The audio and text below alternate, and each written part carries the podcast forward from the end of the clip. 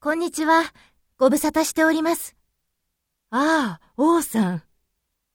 実は先日、TKY ツーリストから内定をもらいました。それは良かったですね。おめでとうございます。ありがとうございます。今日は一言お礼を申し上げたくて伺いました。そうですか。それはわざわざありがとうございます。